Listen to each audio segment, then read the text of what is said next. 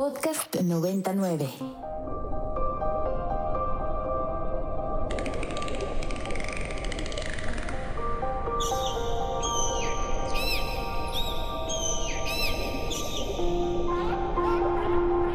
Una mirada periodística y reflexiva a temas de la agenda medioambiental.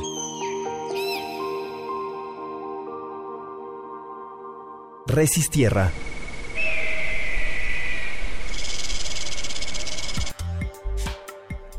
Hola, hola, muchas gracias por estar con nosotros aquí en Ibero 99. Qué bueno que sigues con nuestra programación. Yo soy Adriana Flores y esto es Resistierra. Como todos los jueves a la una y media de la tarde, estamos contigo aquí en Ibero 99 con muchas reflexiones sobre la sustentabilidad, sobre muchas de las áreas que esta, de nuestra vida diaria que esto implica y tenemos invitados muy interesantes el día de hoy. Te quiero recordar nuestras redes sociales, arroba Ibero 99 FM si andas por el Twitter, en Instagram, Facebook y en otras redes, arroba Ibero99. Y como en otras emisiones del programa, nos acompaña el profe Roberto Muñoz. Roberto, ¿cómo estás? Buenas tardes. Hola Adriana, buenas tardes. Buenas tardes a la audiencia. Aquí con gusto de acompañarnos para hablar de estos temas ambientales que nos interesan mucho. Muchas gracias, Roberto. Eh, el día de hoy, para todos nuestros queridos, queridas, querides radioescuches, eh, tenemos unos temas muy interesantes. Estamos esperando enlazarnos eh, con la maestra Liliana. Eh, Liliana del Castillo Ávila. Ella es presidenta municipal del municipio de Tecuanapa, Guerrero. Vamos a charlar con ella algunas de las situaciones que tienen que ver con el agua y el saneamiento de esa comunidad, de ese municipio, ante la petición que tenemos del Consejo de Autoridades de las comunidades que viven en las riberas de estos ríos. Entonces esperamos en unos momentos más podernos enlazar con ella para que nos comente cuál es la situación actual. Parece que ya, ya ha ido avanzando el proyecto de saneamiento y queremos de viva voz conocer este, este testimonio Pero mientras tanto, también tenemos aquí en cabina, tenemos cabina llena, Roberto. tenemos aquí en cabina a dos compañeros del área de antropología de la Universidad Iberoamericana y también ahí de nuestra queridísima Universidad Autónoma Metropolitana, creo yo. está con nosotros ahí Díaz eh, y está también Carlos David González. Muchas gracias por estar con nosotros ahí, y Carlos. Hola, muchas gracias, este, Adriana, un gusto estar acá y bueno, esperamos poder contribuir a estas reflexiones en torno a, los temas que nos competen a todos, como es el medio ambiente y la ecología. Muchas gracias, David. Hola, ¿qué tal? Buenas tardes a todos. Este, pues gracias por la invitación a este espacio de reflexión y acercamiento a los temas ambientales. Esperemos que esta visión desde la antropología pues nos ayude a ampliar un poco la visión sobre la temática del agua. Seguro que sí. Roberto y yo estamos más formados en las áreas biofísicas, somos biólogos, biólogos los dos, entonces sí, nos viene muy bien las reflexiones desde las ciencias sociales. Pues muchísimas gracias. Hemos estado revisando algunos, algunos de los trabajos, David, eh, que has estado haciendo en algunas comunidades náhuatl Nahuas. Eh, ¿Quieres platicarnos un poquito más cómo, cómo entra esta, este fotoensayo que has estado realizando? Eh, ¿De qué se trata esto? Platícanos un poco para que la audiencia de Resistierra sepa qué está pasando, qué, de, qué, de qué trabajo se trata, ¿no? ¿Cómo leer esta investigación que estás haciendo? Bueno, pues eh, básicamente este fotoensayo parte de lo que fue mi investigación de maestría realizada en el año 2019 eh, la cual se llama Tlayoguía, la emergencia del agua en una comunidad nagua de la Huasteca Veracruzana. Eh, y esta investigación surge a raíz de, de, un problema de sequía muy fuerte que se presentó desde ese año en, en esta región de la Huasteca y de la cual básicamente hasta el día de hoy eh, pues se tiene estimado que ya lleva cuatro años establecida en el territorio la sequía.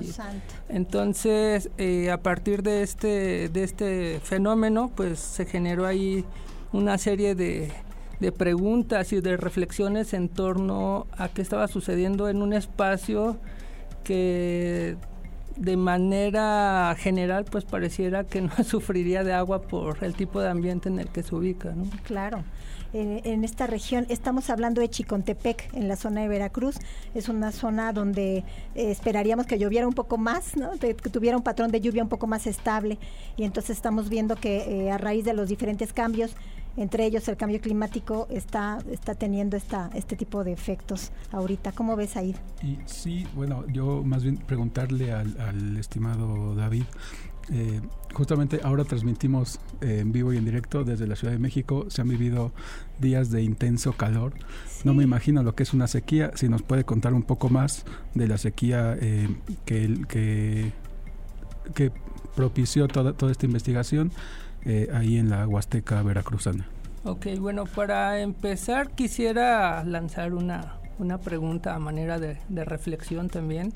Eh, y sería si se han imaginado vivir sin agua por más de 10 meses. O sea, lo que implicaría en la vida cotidiana enfrentar ese reto de desabasto, de miedo, de incertidumbre. Y pues básicamente también pensar eh, de qué manera podríamos resolverlo, ¿no? Si nada más es una cuestión de soluciones técnicas o si tenemos un aparato de posibilidades más amplio para dar solución. Wow, buena, buenísima pregunta. Vamos, vamos a quedarnos con ella, David. Échame, échanos tu rollo. Ok, bueno, pues eh, les he de comentar que esta comunidad en la que se llevó a cabo la investigación es una comunidad muy pequeña. Estamos hablando que la habitan 250 personas. Entonces también como para que vayamos dimensionando qué puede pasar en espacios con poblaciones... También pequeñas, no solo la ciudad de Exacto. Eh, y pues básicamente lo que se vivió fue lo que se ha denominado internacionalmente como el día cero, eh, que es este momento en el que pues una población llega a quedarse sin, sin abasto de agua para todo tipo de consumo. Y como bien les decía, este, este fenómeno pues ha sido pronosticado para grandes eh, ciudades, ¿no? para Johannesburgo. Johannesburgo. Sí. Este, el caso de en Turquía también algunas poblaciones, Chile, Portugal pero básicamente esto estaba vinculado a grandes poblaciones, pero también a ambientes frágiles.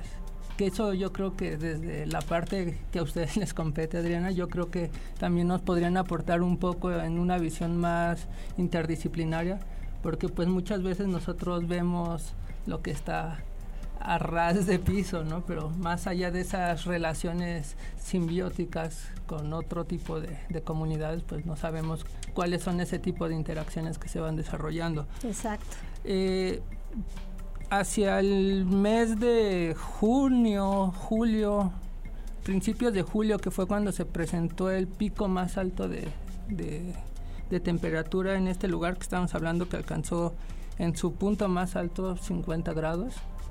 Era una temperatura ya, y aparte húmedo, en condiciones de humedad alta, entonces sí era una situación de, de, sufrimiento bastante amplia.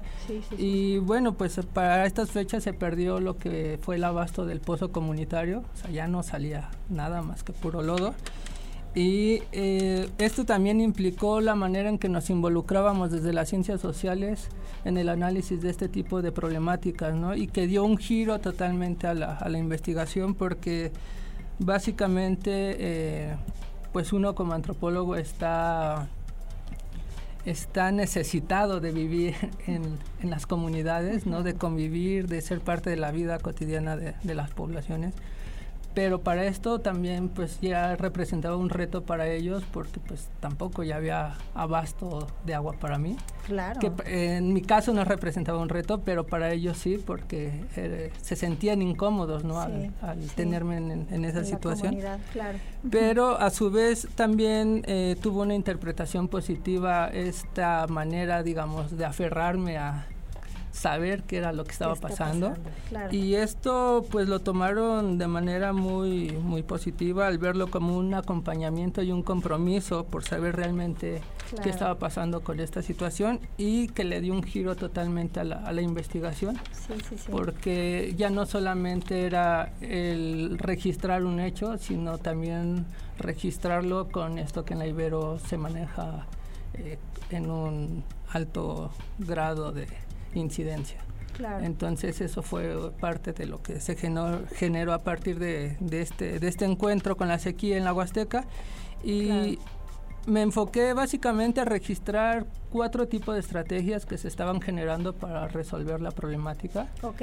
Eh, la primera fue básicamente relacionada con la gestión del agua, o sea, dónde se iban a buscar más espacios, más cuerpos de agua, eh, cómo se estaban eh, reorganizando las relaciones familiares, de amistad y de compadrazgo, porque también fue un, este, un elemento que ayudó mucho básicamente a la población de la tercera edad, Claro. que fue un sector en el que muchas veces tuvieron que ayudarse de, de, otro tipo de relaciones porque pues ya no podían ir en búsqueda de esa agua. Wow. La otra fue eh, buscar en comunidades más allá de la propia comunidad, uh -huh. buscar, pero ahí también surgió un, un, tema respecto a la venta de agua. Wow. Porque uh -huh. para estas comunidades claro. es muy difícil concebir que el agua se tenga que comprar. Claro, claro, claro. sí. Y ahí, ahí también me parece que justamente estos espacios, digamos, eh, interseccionales en donde no solamente la aplicación tecnocientífica ayuda a, a poder eh, suministrar atender, y, a, y, atender estas problemáticas, eh, también va, va, van combinadas con, con, lo que podemos hacer más desde el lado de la antropología, que es estudiar eh, estas, estas otras soluciones que, que que localmente se le pueden llegar a dar eh, a, a, temáticas que tienen que ver con la relación eh, ecológica, ¿no? no vista como hombre-naturaleza, sino como todos parte de una misma eh, estructura natural, digámoslo así, o, o, o viva. viva. Exactamente. justamente a, aquí me gustaría preguntarte, David, sobre desde la antropología, ¿cuál sería como la principal estrategia que encontraste en tu investigación? Yo quiero hacer una moción. claro. que quisiera ver qué, qué es lo que a, a, Roberto le evoca toda esta discusión, ¿no? Todo, ese, supuesto, todo esto que nos está platicando David de, de, cómo estuvo pues ahí en una inmersión muy interesante con la comunidad y cómo neciamente y sabiamente se queda en la comunidad a pesar de la sequía. ¿Cómo, cómo ves toda esta parte, este Roberto, siendo una comunidad tan pequeña, ¿no? Y con una, una, cantidad de retos, no solamente en términos de agua, sino una serie de cosas que están ahí todas juntas ocurriendo en el territorio. ¿Cómo ves este asunto, Roberto?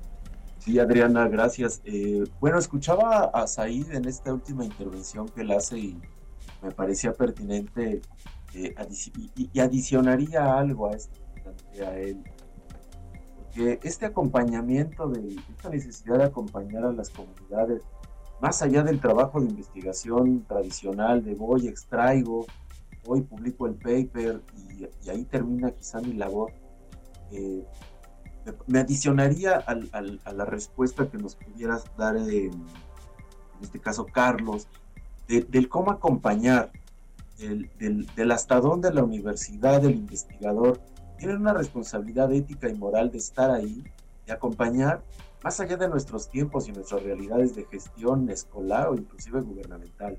Por ahí ya mi Claro, por ahí va un poco la reflexión, la ¿verdad? Sí, sí, sí. Pues retomando esta, ya te echaron dos toritos, David. retomando esta actividad, esta mirada de los antropólogos, que en, en, qué medida va contribuyendo también, ¿no? Una mirada externa ahí en la comunidad y esta, esta parte del compromiso que más allá de sacar datos y como esta mirada extractivista que pone en la mesa Roberto, cómo nos articulamos, ¿no? Cómo nos relacionamos con otros. ¿Cómo viste tú? ¿Cuáles son tus reflexiones en este sentido?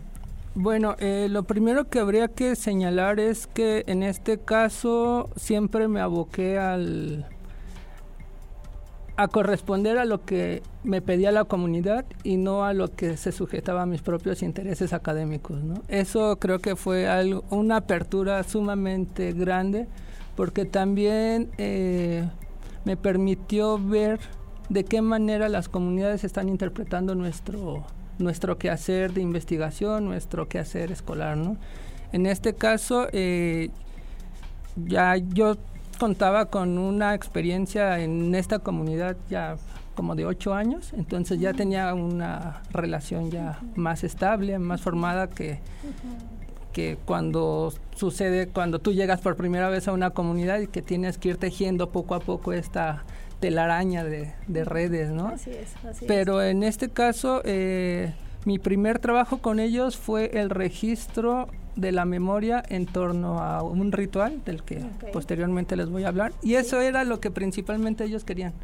Querían que quedara una memoria de ese registro porque ante la escasez de las personas mayores que ya había en la comunidad, pues estaba perdiendo este conocimiento. Entonces, ese, ese, fue mi boleto de entrada. Y entonces mi único trabajo con el que contribuía también como parte del mecanismo del ritual, pues era nada más eh, generar un registro etnográfico.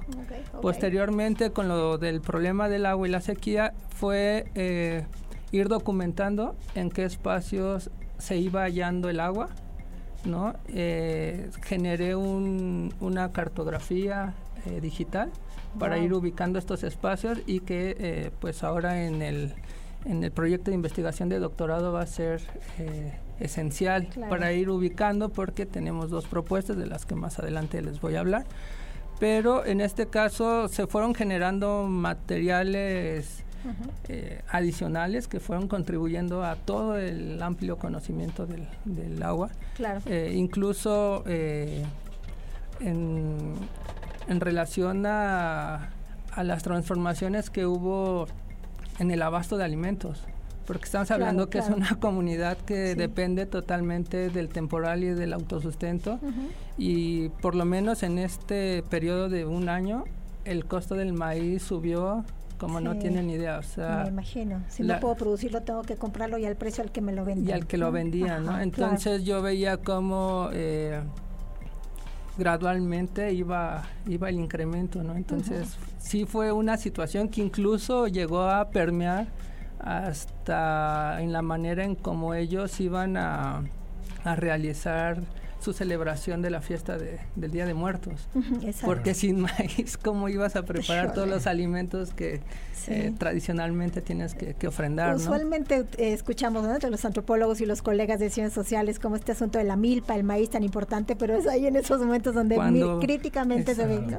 Oye, David, y si, si, nos platicas un poquito de la música que queremos escuchar el día de hoy, este parece que es un son muy ligado a uno de los rituales. ¿Quieres irnos platicando mientras mientras nos vamos por ahí. Bueno, eh, pues básicamente eh, otro punto fundamental como mecanismo para restablecer los efectos de la sequía pues fue la ritualidad, eh, de lo cual en acompañamiento con mi director de tesis, este, el doctor Alessandro Questa, pues pusimos en debate este concepto de ritual como tradicionalmente lo hace la ciencia social y la antropología, y verlo más allá como un complejo sistema de conocimientos que articula diversos ámbitos de la vida social y que no nada más tiene que ver con una secuencia determinada para obtener cierto fin, ¿no? En el caso de México hay como una tradición muy muy establecida respecto a las maneras en cómo se entiende el ritual. En México, a cualquier lugar que vayamos donde hay ciertas prácticas en comunidades indígenas, a esas prácticas siempre las denominan rituales de agua, ¿no? O rituales de petición de lluvia. Pero nunca eh, han tenido como el interés de profundizar sobre ello y yo creo que muchas de las denominaciones locales de cómo se les llama estas, a estas prácticas yo creo que ahí está la riqueza de justamente de esos vínculos, de esas relaciones, de toda esa complejidad de conocimientos que están articulando en ese momento, pero que por desconocimiento de la lengua pues no tenemos acceso a ellos, ¿no? Entonces es lo que estamos escuchando en el fondo ahorita, ¿cierto? Sí, en este caso se escucha el denominado son del del, agua, o de la sirena, ah. eh, porque la sirena también es una caracterización femenina del, del agua. Eh, pero cabe resaltar que este es un son de entre muchos, ¿no? Tienen un amplio repertorio porque cada acción que se realiza en esta, en esta práctica ceremonial pues tiene un son muy específico, ¿no? Desde el primer día en que se inicia la celebración hasta lo que denominan el cierre de, de casa, que es cuando ya se concluye toda la celebración. Este, tiene un, son muy específico. Entonces digamos que es otro lenguaje que se articula a las, a las acciones que están realizando las personas, pero también no las personas, no solo las personas, sino también otros actores sociales que están siendo invitados a estas ceremonias y con los cuales se interactúa para tener ciertas respuestas respecto a ciertas situaciones muy concretas, como en este caso es el agua y la relación con la sequía. Una, relación que, dista un poco de, de cómo se piensa el agua como recurso, acá al menos en la ciudad, ¿no? Como algo de lo que vas a disponer. Es ahí algo con lo que te con lo que te vinculas a un nivel emocional, a un nivel casi casi personal, ¿no? Este muy muy emotivo. Sí. Sí, todo lo que todo lo que nos evoca el agua, ¿no? Todas las sensibilidades toda la importancia, todas las relaciones, hay muchas cosas alrededor de eso y articulan de muchas formas la vida en muchas comunidades, ¿no? Las comunidades ribereñas, las comunidades que viven en las costas, donde tienen como estos cuerpos de agua tan simbólicos y casi, casi en todos lados donde me, topo comunidades indígenas o campesinas, hay algún manantial sagrado, con una virgen, con una cruz, con algún símbolo de, de aquí hay algo importante, ¿no? Aquí hay algo sagrado. Eso es impresionante. Y alrededor del agua, bueno, tenemos una cantidad de vínculos enormes, ¿no? En la zona de la, en la Ciudad de México a veces se nos olvida, porque como dices ahí, pues es un recurso que se compra, se vende, se embotella, etcétera. Entonces sí, y hay una gran disputa política en, ese sentido, donde eh, poco, poco, poco metemos al discurso político todo esto que tenemos en términos pues integrales, ¿no? De las personas que están ahí. Así es, y pues este, este encuentro con, con la lengua y la manera en cómo se, se denomina este ritual del agua, que se llama Tlacualtilistle, este, fue lo que me llevó a cuestionarme a qué, estábamos, a qué estaba haciendo referencia eso, porque la palabra en la traducción del náhuatl al español eh, básicamente refiere a darle de comer al agua. Ah, lo, lo cual ya me imponía un reto en la manera en cómo estaban justamente observando al agua más como un sujeto vivo como una persona más. con sus propias características, con sus propios cuerpos, porque también lo materializan a través de recortes de papel, mm. y que solamente en ese contexto de la ceremonia pueden ser manipulados. No hay otro momento en que aparezcan estos recortes, solamente cuando se va a presentarle ciertas ciertas ofrendas. Este ritual del agua, de darle de comer al agua. Darle de comer al agua. Muy, muy interesante. Roberto, ¿cómo, ¿cómo ves el asunto de que nos traen los compañeros antropólogos? mucho reto para, para mirar cómo pensamos el mundo, ¿no? sí, este, pensaba yo, y a propósito de, estos, de esta semana donde estamos eh, celebrando el, recordando, recordando las responsabilidades que tenemos ante el 8M ¿De qué manera en esta, en esta experiencia comunitaria, David, tú logras identificar esta relación de hombres y mujeres en torno al territorio? ¿Cómo se establecen estos roles eh, o, estas, esta forma de relación con la naturaleza entre ellas y ellos en un espacio como en el que conviviste, convives? Ok, sí, es, eh, también es complejo ¿no? este tipo de acercamiento porque muchas veces pues uno lleva sus prejuicios, sus categorías, sus complejidades eh, de la propia realidad que experimenta y cuando tenemos estos acercamientos, pues realmente nos cuestiona, ¿no? Y muchas veces, como lo, he platicado con, con, mi director, pues nos pone de cabeza, ¿no? Y entonces todos nuestros conceptos son destruidos, ¿no? En el caso de esta relación, cabe mencionar que, por ejemplo, estos, estos seres vivos como el agua tienen ambivalencia, son hombres y mujeres. ¿No? Ah, tienen una parte femenina y una parte eh, masculina. Y en el caso de las actividades, como se dividen y se organizan en torno a esta ceremonia, eh, podríamos decir eh, sesgadamente que sí hay una diferenciación, ¿no? Las mujeres se encargan de todo lo que es la preparación de alimentos, y los hombres están en la preparación de adornos que se van a, ofrecer en las ceremonias. Y en el caso del especialista ritual que es el único que puede hacer estos recortes él es el único que puede recortar. Eh, me decían en su momento que no había mujeres pero ah, recientemente han aparecido muchas mujeres que también recortan. O sea hay una eh, aquí lo que es importante destacar es no tanto qué se hace por ser hombre o por ser mujer, sino lo que lleva implícito que es el trabajo. Todos tienen que trabajar para que esto funcione. Entonces, desde niños hasta adultos mayores, todos tienen que implicarse porque a final de cuentas es una manera como ellos van a negociar este don del agua. Claro. Muy interesante la presencia de estos rituales, estos espacios de reflexión común. A mí me ha impactado mucho en otros lugares también como la fiesta, claro, está muy rica la comida, los tamales, eh, ¿no? Pero, pero ahí se negocia, por ejemplo, quién tiene acceso a los manantiales ahí se negocia cómo, cómo es que van a hacer frente al avance de, de la propiedad privada, ¿no? O de, de, grandes rancheros o grandes aguacateros en el caso de Michoacán. Entonces es un espacio también de gestión política, ¿no? es únicamente la parte de la fiesta, la parte que, que es muy bella y, sin duda muy importante, pero eso se manifiesta en, eh, en la vida política también del país.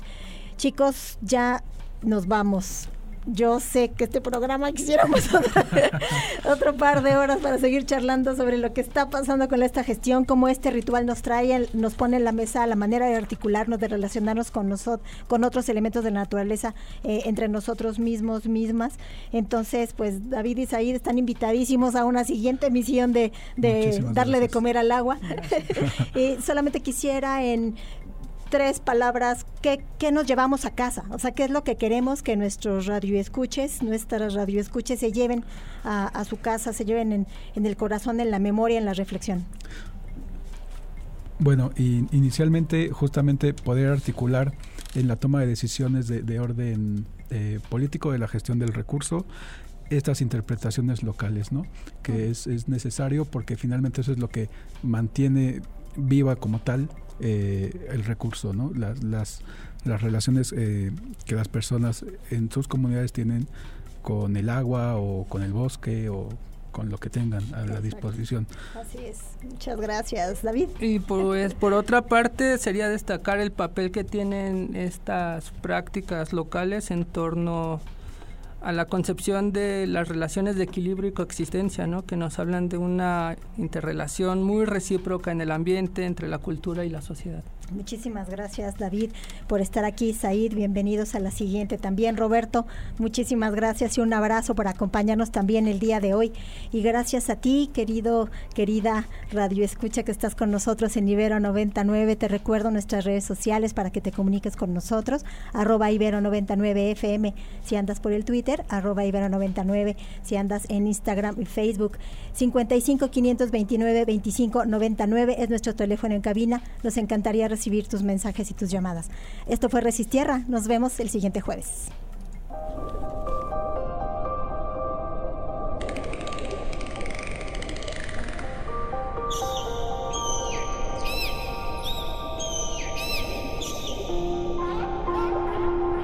Una mirada periodística y reflexiva a temas de la agenda medioambiental.